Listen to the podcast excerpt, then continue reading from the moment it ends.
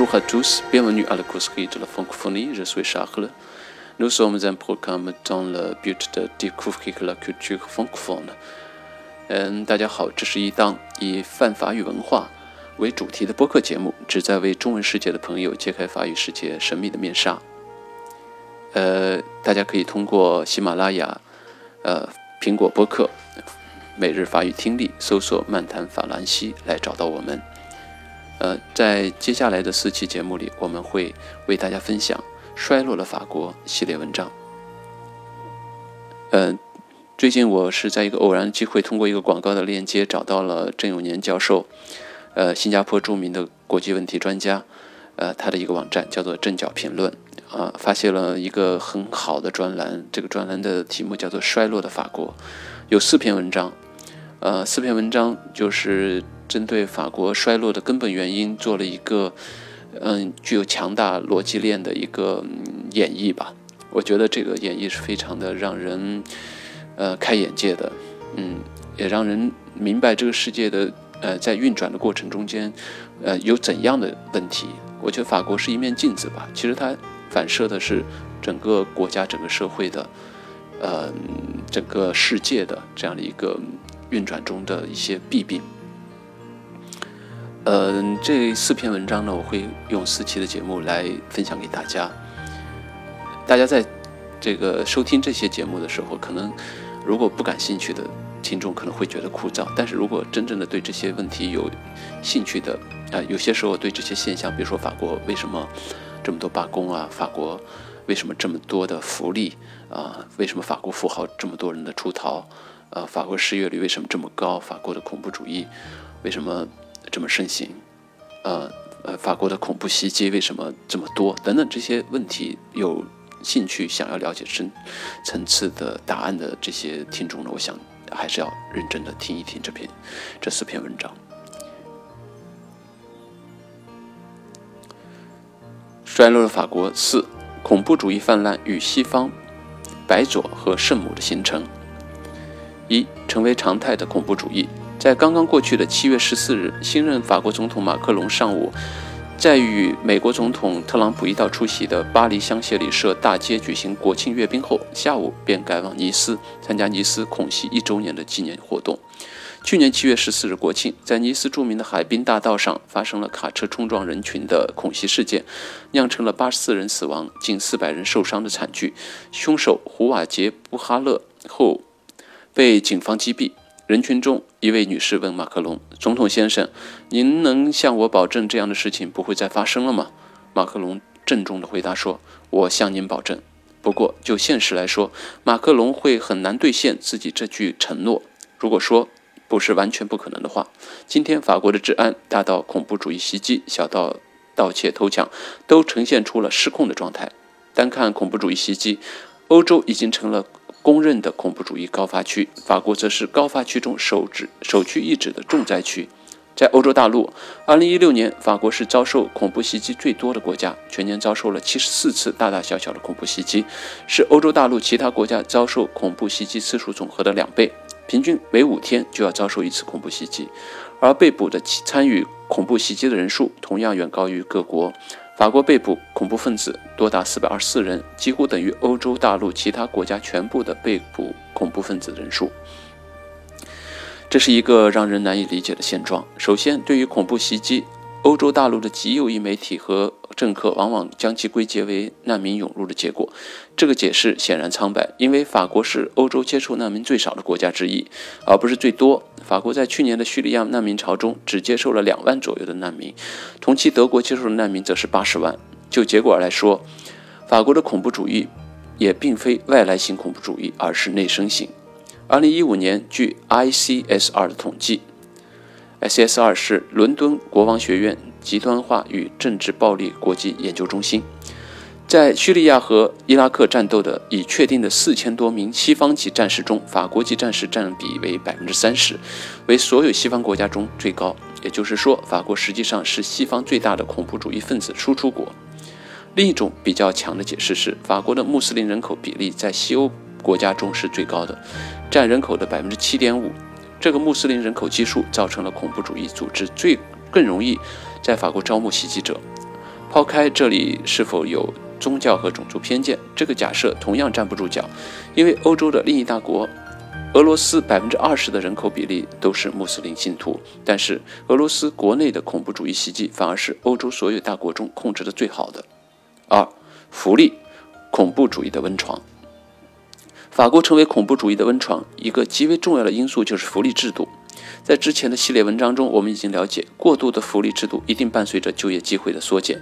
法国的大量年轻人处于失业状态，穆斯林的年轻人由于在语言和教育上的劣势，其失业情况更加的严重。更糟的是，由于福利带来的繁重税务加在了中小企业身上，这些穆斯林年轻人甚至没法用自己擅长的手艺创业。法国本土的中小企业在繁重的赋税下，一半已经破产。在中国的大城市，大家都多少吃过穆斯林的特色餐饮，例如烤羊肉一类。餐饮等特色文化创业是少数族裔民族求生存、站稳脚跟、融入社会的重要途径。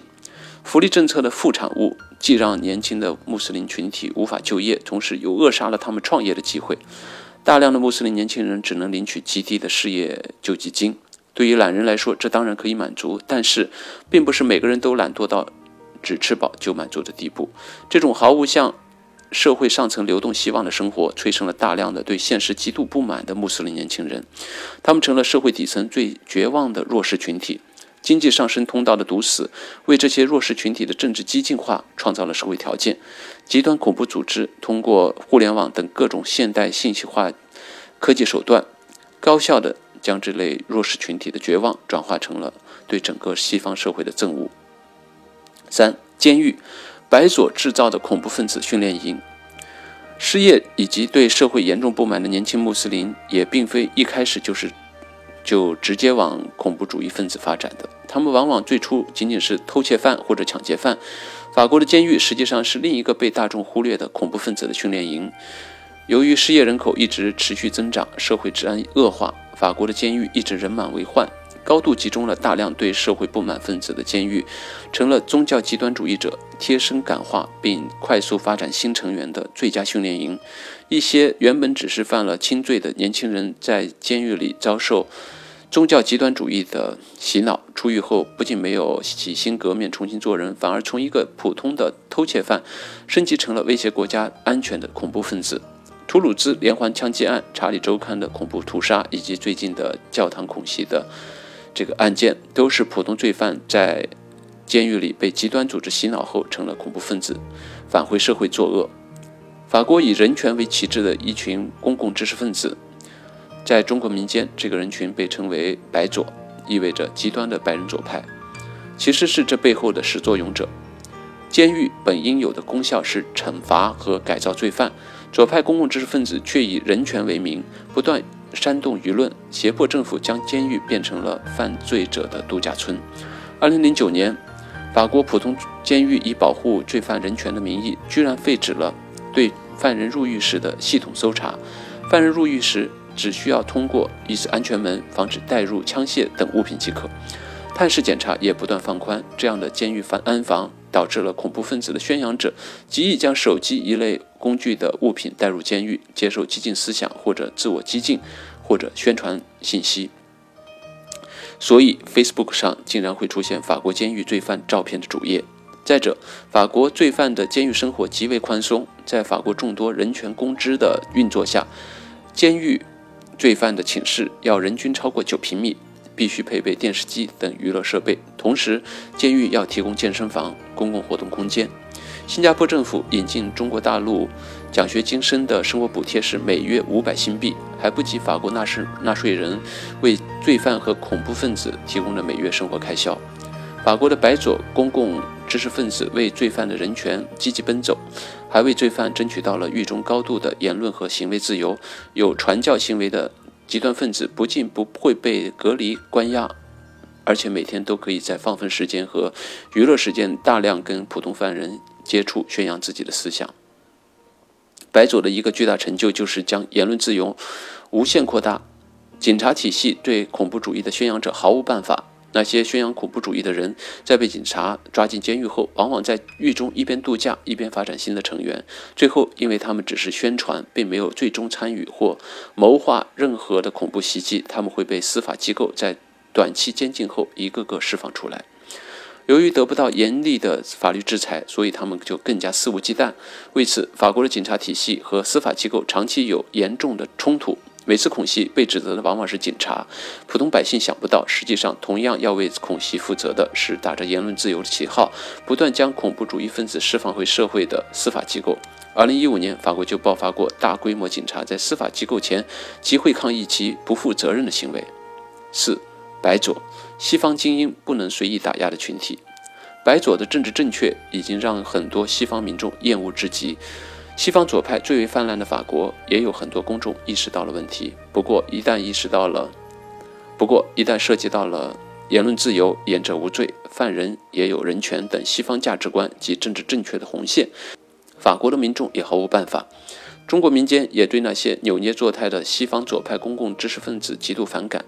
在左派公共知识分子的运作下，西方很多监狱已经变成了罪犯的天堂。一位残忍地将中国学生杀害并且分尸的变态杀人狂，在监狱里过得非常舒适，并且还在监狱里通过网络征婚成功。受害中国学生的父母前往美国，看到的不是正义的伸张，而是这个变态杀人狂拒不忏悔的态度和他被爱情滋润的监狱生活。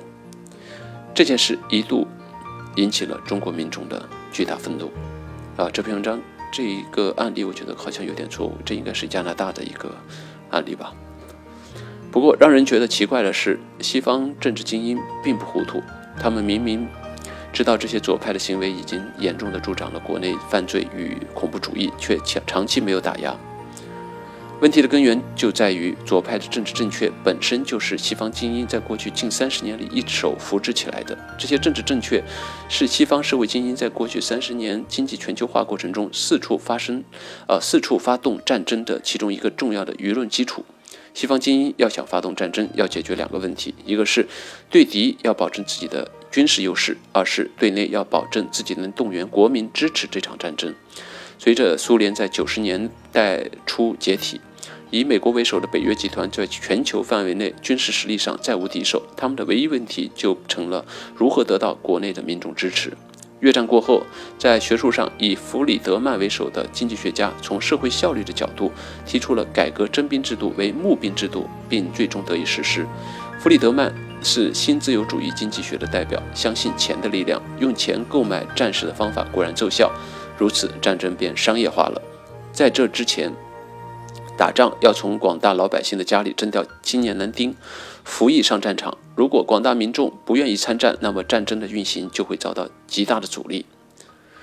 越战实际上就是遇到了民间大规模的反战的抗议，但是改为募兵制度后，只要给够钱，自然有人上战场，而百姓只需要感情上认可这场战争即可。绝大部分家庭不用担心自己的亲人为此付出生命的代价。所以九十年代苏联解体后。一旦西方精英们需要发动一场战争，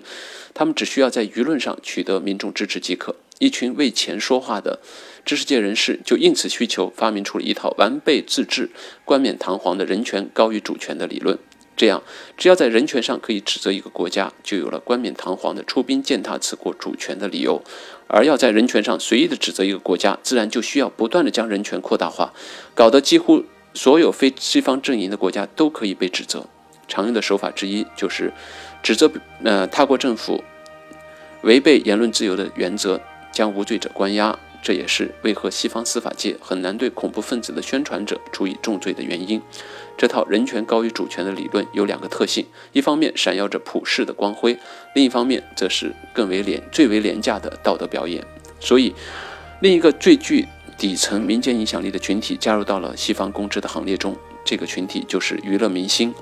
娱乐明星作为公众知名人物，要想被更多的粉丝喜爱，都需要更好的自我形象。有的明星如美国的格里高利·派克、中国的陈道明等，本身洁身自好，自然没有问题。如果生活中如果生活中形象不佳的明星，公关公司的手段往往就是靠做慈善，对其形象进行挽回或修补。慈善是要花钱的，而且还价格不菲。白左群体的道德秀则非常廉价，几乎零成本。首先，指责别国限制公民人权就是免费的；其次，这个被指责的国家如果被西方阵营出兵颠覆了，如现在的叙利亚、克林顿时代的南联盟、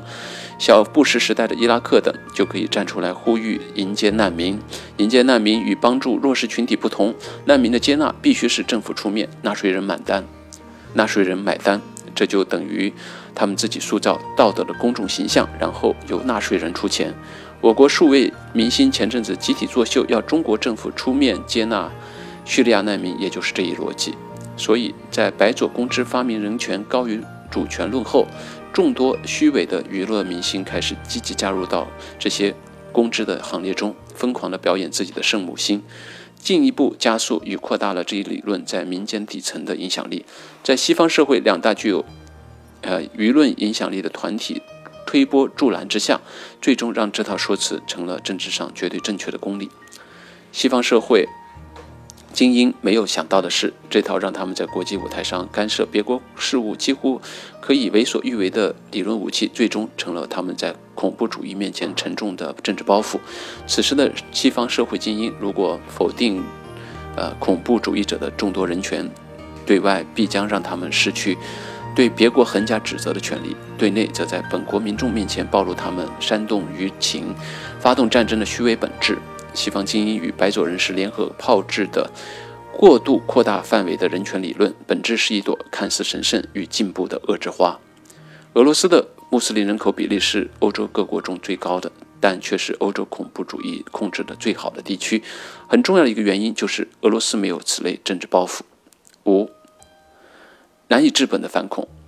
要让底层的穆斯林人民人口。不仇视社会，融入社会，或者至少不要让他们绝望到投入恐怖主义怀抱。法国需要改革福利制度，而福利制度与大众民主早已绑定不可改。要松绑司法机构，配合警察体系，放手反恐。作为西方阵营核心之一的法国，又因为沉重的政治包袱难以实践。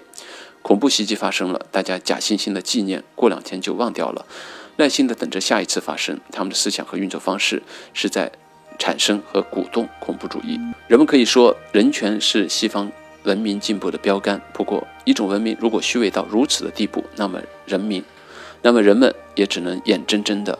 看着其衰落下去。C'est la fin de ce programme de Cosquito Francophonie. Excellente journée à tous. À la prochaine.